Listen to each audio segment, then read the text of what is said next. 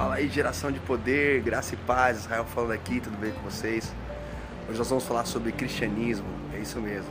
No vídeo passado nós falamos que cristianismo não é religião. E hoje eu quero dizer para você que cristianismo também não é um conjunto de regras, conceitos e princípios. Não, cristianismo é a própria vida de Cristo habitando na gente. A gente está sempre procurando novas regras, novos princípios, novos conceitos para podermos evitar o caos. Eu mesmo estou de férias aqui em São Roque nesse exato momento, saindo um pouquinho do caos do meu dia a dia para poder descansar um pouco.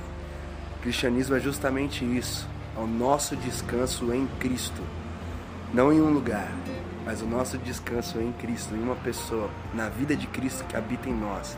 É isso mesmo. Que Deus abençoe sua vida e entenda que por mais que a gente precise de leis e normas, cristianismo não é regras, cristianismo é vida. Deus te abençoe.